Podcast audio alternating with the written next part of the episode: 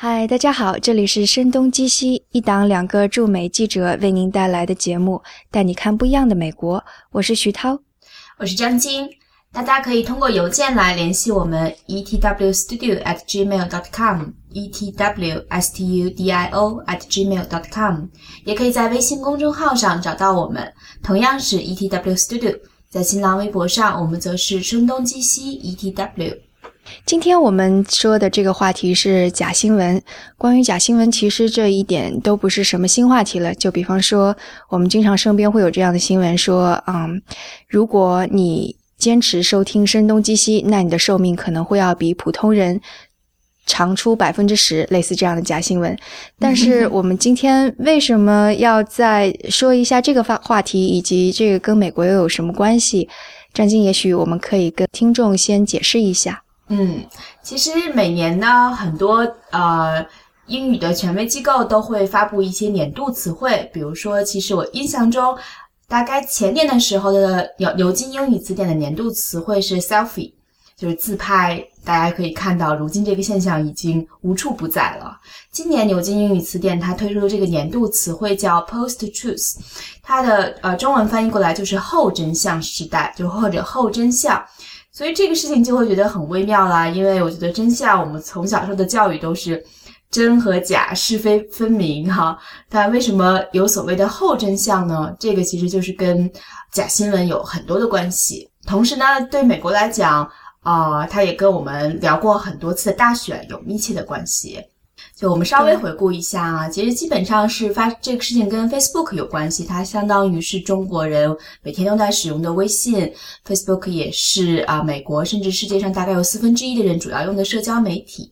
它大概在今年下半年的时候，特别临近大选三个月期间。关于这种事后被证明是假新闻的内容，它的转发量超过了美国的主流媒体。我们说的主流媒体大概就是《纽约时报》《华盛顿邮报》这样已经啊非常声名显赫的媒体。嗯嗯。所以我不知道徐涛，你有没有留意啊？你以前有没有看到一些什么假新闻？比如说，我来给你随便讲一讲哈。然后像啊，Pop Francis，他就是教宗，他支持了特朗普，这个现在看上去是一条显而易见的假新闻了。但是它其实在 Facebook 上的转发量高达九十六万，所以像转发性的行为，我想很多人是认为它是真的才会去转发。嗯对，而且我觉得这些假新闻其实已经充斥到了，就从 Facebook 开始，然后一直蔓延，国内又有媒体或者自媒体把它翻译成中文，在我们的中文朋友圈里边也出现。我记得当时在。就临近大学的时候，我看到一条新闻，是说希拉里啊，应该是维基解密爆出的那些信息当中显示，希拉里是给 ISIS 有提供武器啊，呃，提供武器，提供资金。然后当时我看到这条新闻的时候，我非常震惊，我我真的就相信了，我就觉得希拉里怎么可以做这样的事情？所以这就是一个很自然而然的，你看到假新闻之后的反应。嗯，至少是第一反应，对吧？对，因为有时候你可能你看到这个新闻的人，比如说我也在微信朋友圈里看到，他其实还是我平时啊，然后还平时很多话题可以交流，很信赖的一个朋友，然后。当他信誓旦旦的去转发这一条的时候，我也有一丝存疑啊。但事实最后证明，这个就是 Facebook 上转发量第二高的新闻，就维基解密证实希拉里出售武器给 ISIS，这是重磅炸弹突发新闻。然后它的 source 就是我们后来可能要讲到的，就是所谓的新闻来源，听上去也很权威。这个新闻来源叫做 The Political Insider。就是政治内幕，翻译成中文的话，你可能人们也很难分辨。现在媒体五花八门，有很多新媒体啊，新的媒体平台，啊，所以大家也不知道这 Political Insider 和比如说我们啊经常会说的 Washington Post 或者像 Political 这样非常有影响力的政治媒体，可能很多人很难分辨它们的区别，就以为它是一个真实存在的媒体机构。对，所以现在。假新闻这个话题又变成了一个特别热门的话题，以至于全美国全国都在争论的问题就在于，因为 Facebook 上存在很多有利于 Trump 的这些假新闻，使得啊，当这个选举结果出来之后，大家都非常的不满。觉得是 Facebook 其实某种程度上帮助了 Trump 获得了总统的这个位置，嗯，因而就接下来的一步就是大家都不断的要求说 Facebook 你是不是应该重新审视自己的呃位置，把自己当成一个媒体，然后去对这些假新闻做些什么。然后这样一轮一轮的发酵之后，Facebook 也不得不出来进行一些回应。所以到今年年底就呃，从十一月、十二月到现在，这样的这假新闻已经成为了一个大家都争论的非常多的一个话题了。对，因为其实 Facebook 它并没有在第一时间做出非常积极的反应哈，包括它的 founder 扎克伯格第一时间当大家说。可能是 Facebook 左右了大选结果的时候，他的反应是这个想法太疯狂了，呃，因为他会说，好像只有百分之一的 Facebook 上内容是假新闻，所以它不构成左右大选结果的这个原因。我也我也相信这一点，一个大选结果的诞生其实是很多因素影响的，这是一个很非常复杂的话题，很难讲假新闻决定了这个结果。但是其实 Facebook 这样的呃态度，其实我觉得是有点消极了，也会让人们的责骂声又一轮的掀起。嗯，所以这样反复几次就形成了话题。嗯，对，这个 Facebook 本身一直坚持自己是一个平台，而不是新闻的呃真正的仲裁者是有关系的。但其实我也理解他把自己放在这样一个位置的原因，因为。你就想有那么那么多的新闻媒体都在它上面发，就不光光是正儿八经的新闻机构，也包括一些自媒体或者我们从来没有听说过的一些机构都在上面发。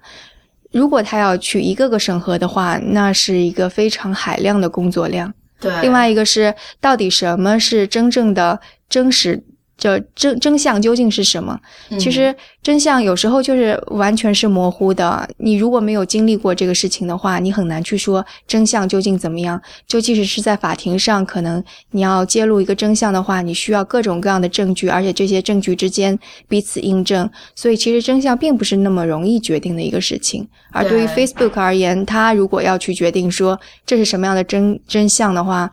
我觉得这更加容易给人留下把柄，去去说他的姿态是不是，或者呃他的位置是很奇怪的一个位置。嗯，所以 Facebook 至今它应该诞生超过十年之久了，在很长时间它对人们的生活的影响力在变得越来越大的时候，它长时间以来也是还是把自己定义为就是你刚才提到这个平台哈，因为特别在内容这一方面，如果它确实对内容有一些审查的话。它就会变得有点像一种审查机构，这是他非常小心的、不愿意成为的角色。包括我其实有看到 Facebook，它有一些审查，但这些审查就可能是我们平时你能看到的啊那些欺骗性的内容。呃，它是在菲律宾外包给菲律宾的一些当地，能劳力比较便宜吧，做这样的事情。如果真的照他每天上面如此大的更新量的话，他是不可能雇佣啊如此庞大的人力做一些人工性的审查的。嗯，对，我觉得无论如何，其实 Facebook 它在人们的生活中的影响力，特别在信息获取这一方面会变得越来越重要哈。因为其实不光是 Facebook 本身上面，刚才徐涛提到了各种各样的呃难以分辨的自媒体或者是个人发布的内容，也就是很多主流媒体。现在也越来越依赖它，那就会实际上会呃叠加起来，给 Facebook 的内容作为内容平台这个角色变得越来越重要吧。嗯嗯，这其实就非常像微信在我们生活当中扮演的一个角色。嗯，刚开始的时候，大家只是在微信上面看一看我们亲朋好友的一些更新的消息，但是当越来越多的媒体信息也在上面发布，开始有了公众号、自媒，不管是自媒体还是机。新闻机构都在上面开公众号之后，我想很多人都是已经不看传统的媒体，都是在公众号上或者微信的朋友圈里边获得新闻。其实 Facebook 也是这样子的。嗯，就好像呃这些内容不发布到 Facebook 上，不发布到微信朋友圈上，就像它根本没有出现过一样。如果你并不能够通过其他渠道看到它的话，嗯，对，像包括我觉得像至少在美国吧。呃，那些千禧一代，比如说，其实我为了 Facebook 这个假新闻采访过一个教授，他是在麻省的一个大学，呃，教授新闻传播学的。他叫 Melissa Zimdars，他他教授的这个课堂上呢，那些学生百分之百的表示，他们主要的新闻来源就是 Facebook。嗯，对，所以我觉得这个是 Facebook 永远没有办法回避的，也是人没有办法回避的一个现实和未来的趋势。嗯。所以最后，Facebook 还是采取了一点行动，对吧？嗯，它一个是说增加了举报的那个按钮，所以如果用户在看到一些疑似假新闻或者让他们觉得不舒服的新闻的话，它是可以提交。举报一下，就有点像微信里边的举报那个按钮很类似。然后另外一个是，它跟第三方机构会有合作，这些第三方机构是权威的新闻机构或者权威的第三方的事实核查机构。所以一旦有用户提交了这个可疑的新闻，这些第三方的机构是会去核查。这个新闻的可靠性，然后第三个做法就是那些非常明显的、已经证据确凿的用假新闻来获得流量，并且同时获得广告收入的，那 Facebook 会解除跟他的合同关系，也不再会给他提供广告费的支持。所以，虽然我们刚刚说，呃，Facebook 可能它的这个地位比较尴尬，但你也可以可可以看到说，他在做的这些措施当中。都是要绕开我们刚刚说的，他不想做事实的审查者，所以给第三方来做，就这样的一个角色吧。我觉得本质性的最重要的原因就是 Facebook 的这个商业模式啊。刚刚他也提到了，它本质性还是跟流量有关系，包括这一轮啊，这半年以来和大选相关的假新闻风波，最终也是跟商业回报有一定关系了，因为它大多是跟。啊，在欧洲巴尔干半巴尔干半岛的一个小城，啊，马其顿这个国家的一个小城叫 Venice，它有一定的关系哈。不知道大家有没有了解，像马其顿，它其实到现在都是欧洲最穷的一个地方，失业率大概有百分之三十左右。所以当地的一些年轻人，如果他们啊法律上规定不能工作的话，他们发现了这个商机哈，就是先后建立了大概超过一百多个。和美国政治相关的网站，可能依旧是一些和政治相关词的拼接组成的网站地址，然后他们就会在上面炮制大量的假新闻，啊，有噱头的假新闻，然后获取大量的流量，从而转化为广告收入，甚至啊，有一个男孩他在半年的时间就可以挣到六万美金，是一个对他们来讲，这个贫困国家来讲是一个非常惊人的数字。嗯，即使不那么贫困，就像在中国的北京，一个月一万美元也已经非常非常高了。嗯啊，就是这些年轻人，他们对美国政治本质性他们没那么关心，因为美国政治发生了什么很难影响到他们，但他们做出的这些行为反而就是可能影响到了美国的政治啊，这是就另一种蝴蝶效应。嗯，对。而且，即使不是这些专门炮制假新闻的网站，我们也能够看到说，因为这个就就这个商业模式是流量的商业模式，所以他为了能够获得更多的眼球，并且眼球背后的这些广告收入，他其实也在把流量作为自己的一个目标。就比方说，我们之前说 Business Insider 这个网站，它刚开始建立的时候口碑还不错。但是后来，为了追求流量，追为了追求眼球之后，现在我们已经可以看到说，Business Insider 这个网站的的质量已经非常不如以前了。或者还有我们知道的福布斯，在国内听起来好像是很大的名字，但在美国也是一个因为追求流量之后，质量明显非常变差的一个一个一个媒体吧。Business Insider 它就是同一篇文章，它会做若干个浏览页面。但是这样，在你每次点击下一页的时候，它都会记录一次点击。所以这样，同一篇文章，如果比如说啊，听声东击西的十一个理由，那可能它出了十一条之后，这同样的一篇文章，它获得了十一次点击。所以这种 就明显是啊，很很追求流量的一些做法，也也左右了很多媒体的一些日常行为吧。我觉得这个本质性跟 Facebook 的商业逻辑还是很接近的。对，所以对于我们这样的商业记者，我们一直在说那个商业模式的创新是特别让人期待的，或者它能够给整个社会带来巨大的变化。但是我们就能看到说，Facebook 或者说社交网络的这个商业模式，它其实是带着一个很灰暗的这一面出现的。然后，而且其实参与其中的人都会。就不知道怎么解决这个问题，因为它一开始其实本质上流量也跟消费者的时间是在一起。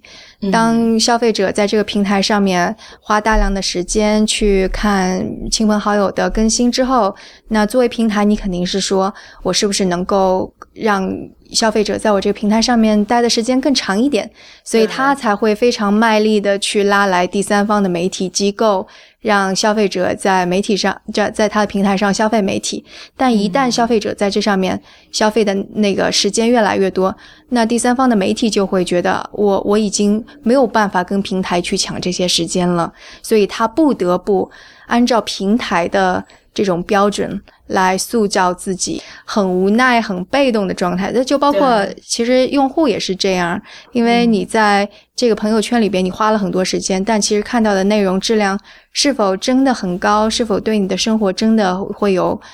加法的那种作用呢？其实也未必。啊，就像中国朋友圈的十万加，我相信十万加里呃，其实是有一些很有趣的。也值得信赖的内容的，但是十万加大多数内容，我们如果去啊有机会做一些量化性的归纳的话，我们大概能想象它是一些什么样的内容啊，其中的可靠程度又有多少？至少我觉得，嗯，可能并没有多少人去核实它的内容。嗯，对，其实比较好的一个例子就是说，王宝强的这个事件出来之后，所有的媒体，不管是科技媒体、娱乐媒体，甚至是。人民日报还是什么的，都会插上一脚去进行一个评论啊，或者一个事实的重述。但是我们对于内容的消费，真的需要那么多人来跟我们讲王宝强发生了什么事儿吗？这这显然不是。所以这个就相当于是，不管是用户还是媒体机构，彼此被绑架的一种关系。嗯。其实现在我们说有自媒体，有这么多的机构媒体，有这么多的新媒体啊。我们所谓说的新媒体，就不管它的媒介形式，它至少是可能诞生的时间比较短的，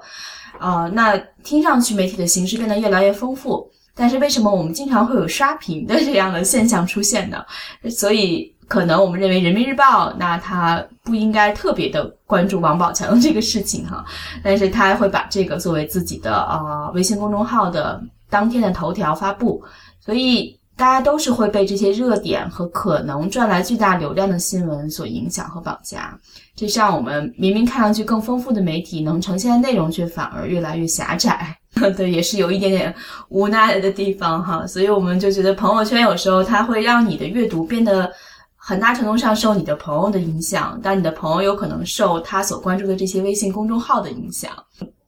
有时候就会变得相对狭窄一点啊，因为以前的阅读习惯来说，你的阅读是很分散的。你有可能拿到一本杂志，它当中的很多的内容不是你每一篇文章感兴趣，但是你总是有一个翻看的行为，所以有可能你会发现你感兴趣的内容，而不是你想当然认为的你对什么感兴趣就去主动去看那一方面的内容。嗯，我想后者就是在朋友圈上的一种状态哈。你感兴趣什么就关注了什么，嗯，对，而且特别是朋友圈是这样的一个朋友圈或者 Facebook 都存在这样的状态。就比方说，你的年年龄如果是在二十七八到三十一二岁，那可能扎堆的大量的晒孩子的行为就会出现；或者如果是你年纪再大一点，五十多岁、六十多岁，那可能朋友圈当中转发各种老年人喜欢的养生的这些新闻就会变多起来。就不管你愿不愿意消费这些。内容，你都被迫去消费了。嗯，如果你真的把朋友圈里的关注的人都定义为朋友的话，那可能在交友上还是要稍微的啊有选择性一点啊，否则你可能他们关注的内容就会影响你看待世界的一些内容和方式。如果你把朋友圈作为主要信息的来源的话。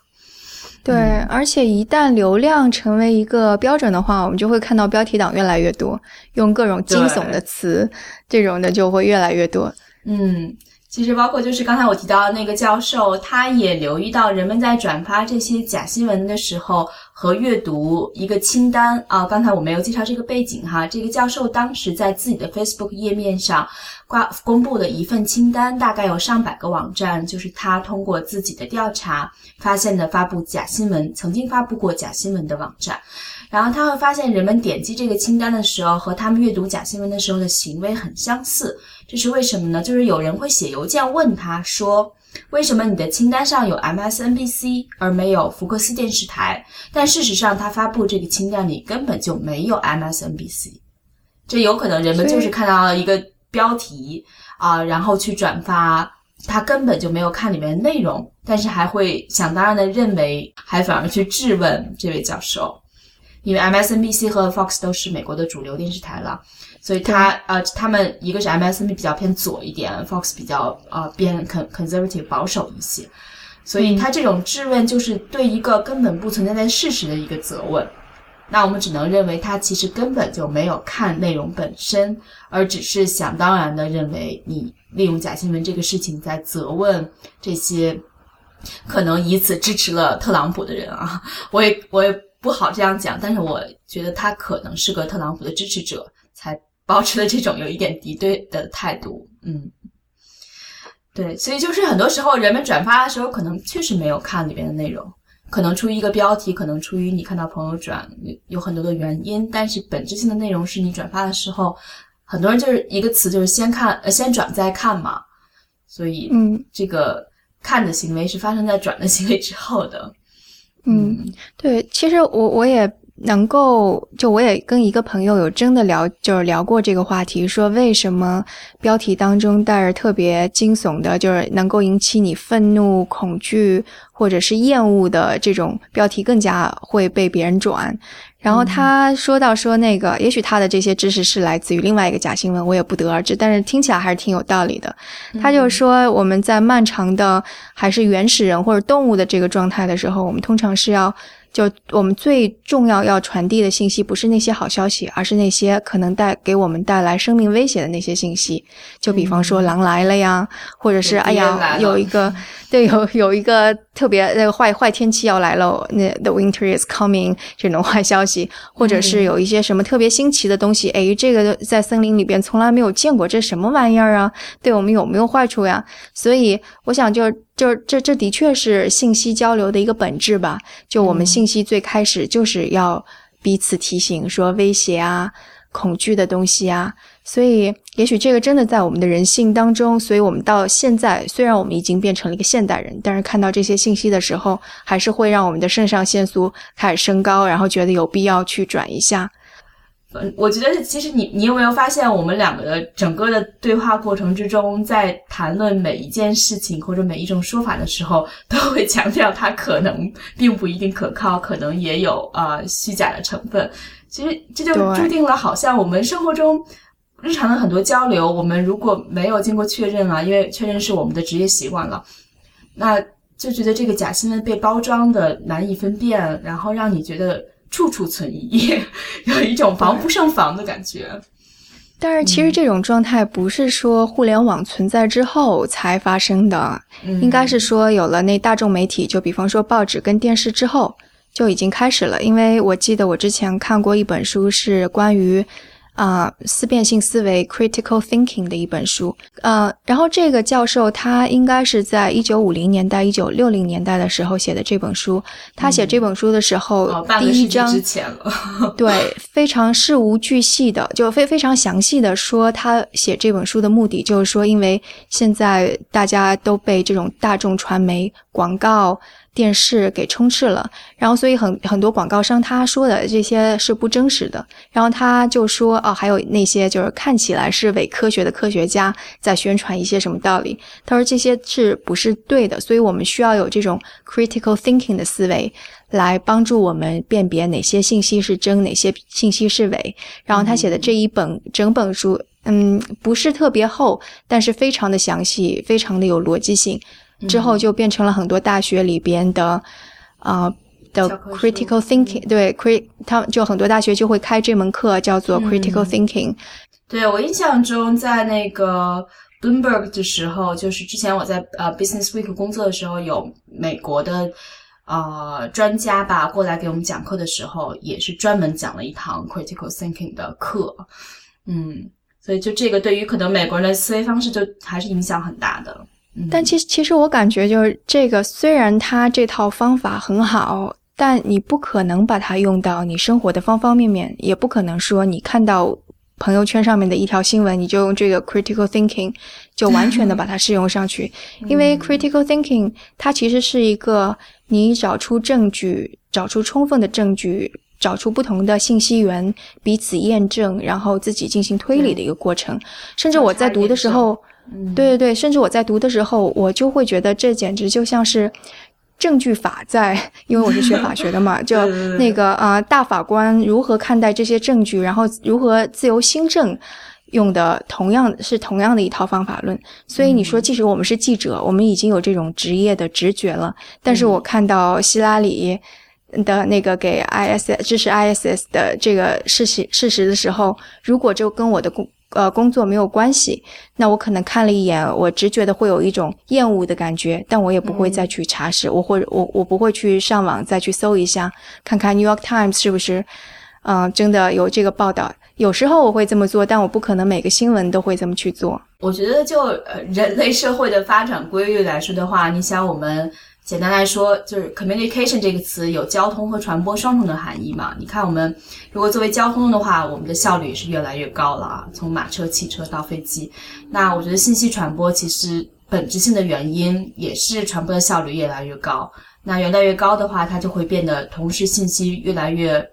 庞杂。那如果我们每一个信息都要去核实的话，那你不论从传播还是吸收到这个信息。进一步的被转化，呃，那这个效率就会非常低下。我们可能关于一个事情就要很长的时间，一个传播链条才能够完成，因为它它是违背整个大的规律和趋势的，就不可能做到让每一个人在阅读的时候他养成一个反复核实的习惯，他不可能有这个时间和精力的。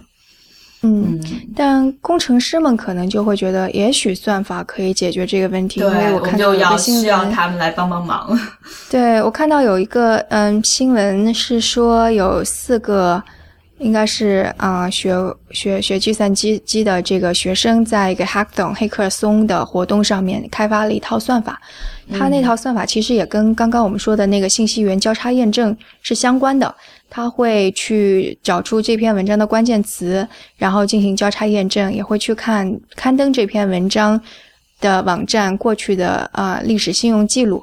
然后这些文章所有的文章都会也会改变这个网站的评分吧。所以这个这个做出来了之后，马上就有很多的，也不是很多，就一些风险投资机构。然后，Facebook 跟 Google 也都有去跟他们去谈，然后看这个东西算法怎么能够融合到他们的产品当中去。所以，一旦这个产品如果真的可以用起来，就相当于是你在阅读一篇新闻的时候，如果这篇新闻不那么可信，那它可能就会有一个戳一样的东西，有一个标签一样的东西，说这个没有经过验证，然后经过验证的是可信的，它也会给你一个标签。我觉得这样子可能就会就会好一些。对，我觉得它可能并不能够，因为这种算法和关键词是需要通过人的使用去不断完善的嘛。它可能一开始并不能够完全的屏蔽所有的假新闻，但是应该会对那些非常离谱的，就刚才我们讲的那些有一定的帮助。嗯，对。包括其实我刚刚提到那个教授，他也在这份名单的背后给出了一些提示吧，比如他就会说，注意那些以 L O 结尾的网站。还有当心那些以 dot .com dot、.co 结尾的网站，就一般我们都会 dot .com、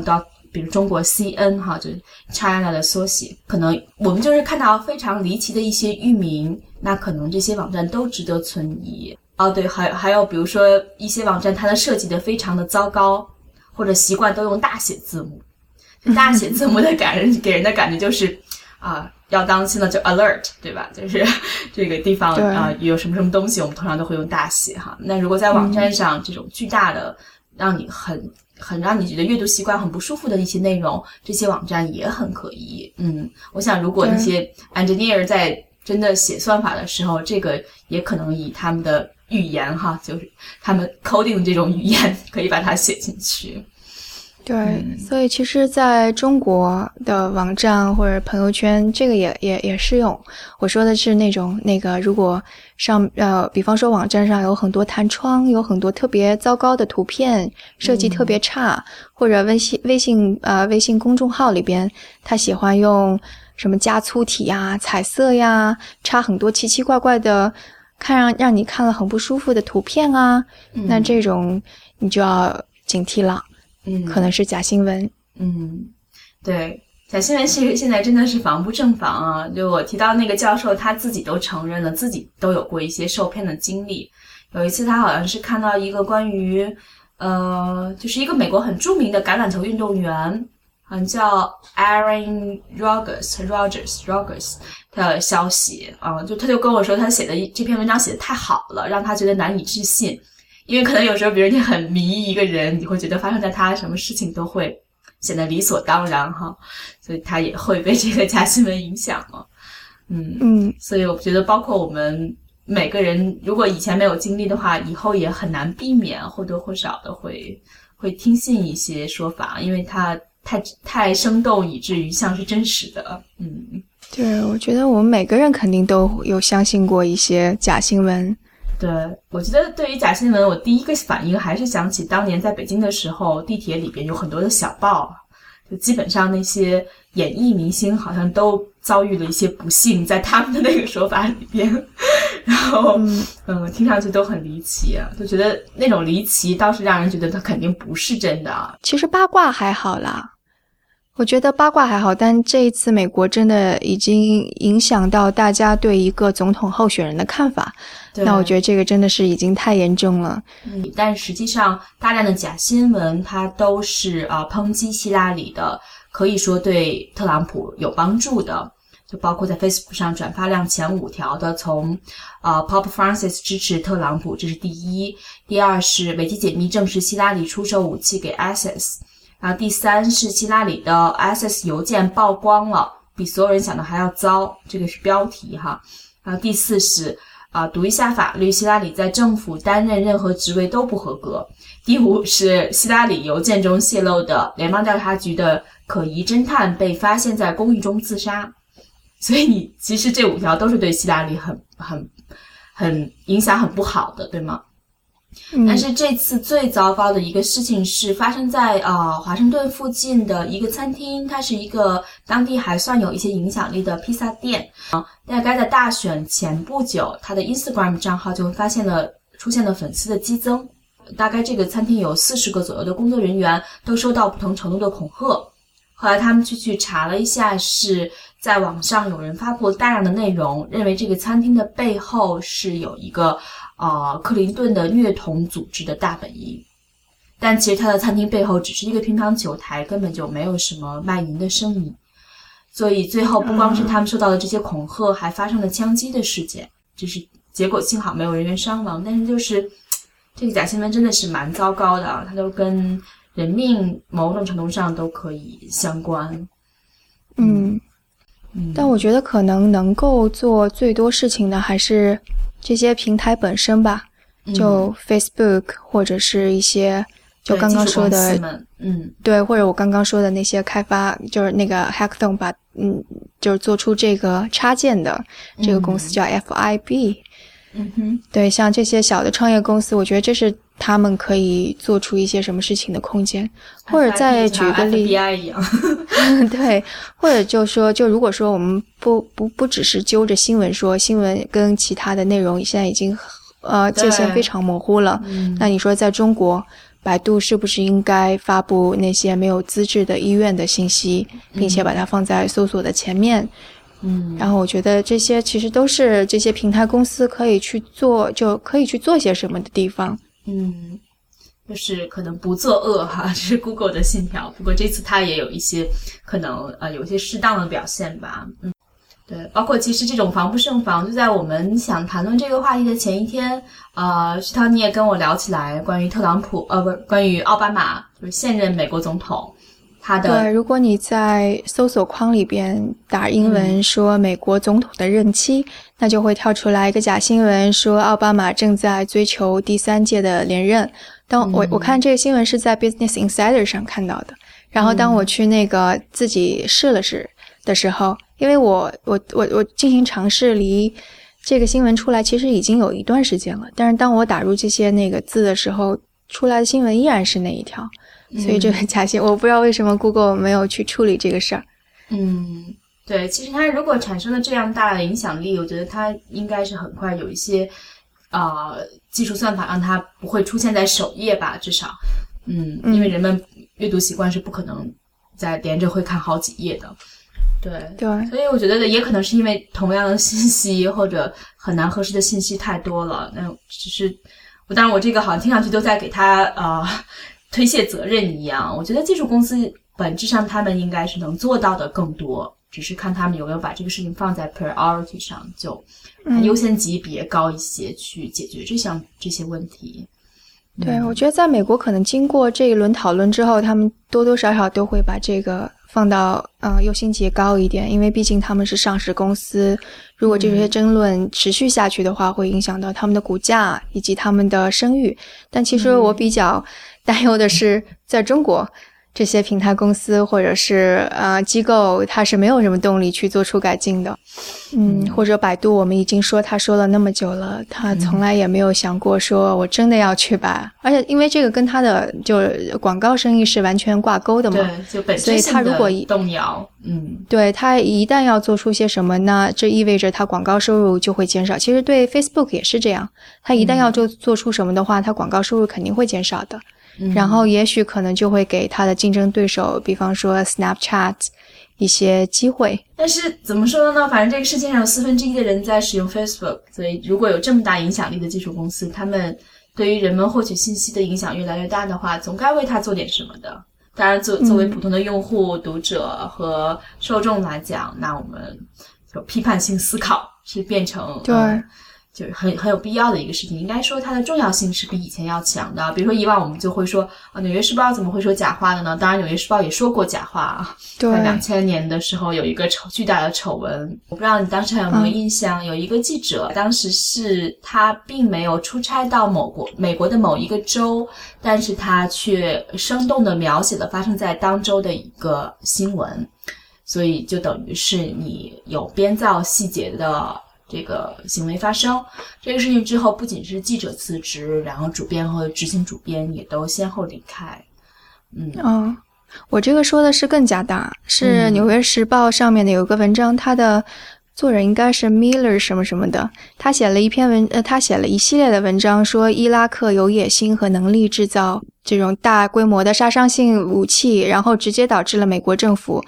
五角大楼或者什么的做出了这个决策，说我们应该攻打伊拉克，而且它其实是在整个美国的民众当中都造成了一种舆论，觉得美国政府应该去打，所以这也是《纽约时报》的一个污点吧。这是我觉得是巨大的一个污点啊，包括这个对伊拉克存在大规模杀伤性武器的这个断言，到目前都还是充斥在很多媒体的版面之上。嗯，对，是，嗯，可能再有声誉的媒体都有出错的。可能性哈，然后现在媒体变得很难定义，新闻变得很难定义，真相都变得很难定义的时候，那我觉得我们的阅读习惯可能就是可能看的内容更加广泛一些，嗯，对一些你觉得特过分夸张的内容保持一些怀疑，这个都是不要的，嗯，对，不要单纯的当一个吃瓜群众，要当一个有怀疑主义精神的吃瓜群众，嗯。可能还是建议大家有机会的话，会还可以选择一些啊你信赖的人所推荐的东西，不管是书啊、杂志啊、播客啊、视频啊，对，声东击西呀。好的，谢谢大家。不知不觉我们聊假新闻都能聊了这么久哈，嗯，因为可能这个事情确实现在是不得不提的一个话题了，而且在新年。第一期节目，我们就聊了一个相对严肃的话题，哈，嗯嗯，如果你们对这个话题有什么想法或者有什么建议，也可以给我们写邮件，或者在各种各样的平台上给我们点赞留言。好，大家可以通过邮件来联系我们，呃，etwstudio at gmail dot com，etwstudio at gmail dot com，也可以在微信公众号上找到我们，同样是 etwstudio。在新浪微博上，我们是声东击西 ETW，啊，如果大家有在就是 iTunes Podcast 上订阅 Podcast 的习惯，我们也在上面啊，同样是搜索声东击西就可以找到我们。大家可以在上面给我们评论，或者你觉得的喜欢的话，给我们点个赞。嗯，谢谢大家，大 五星。然后谢谢大家，我们下期节目再见。再见。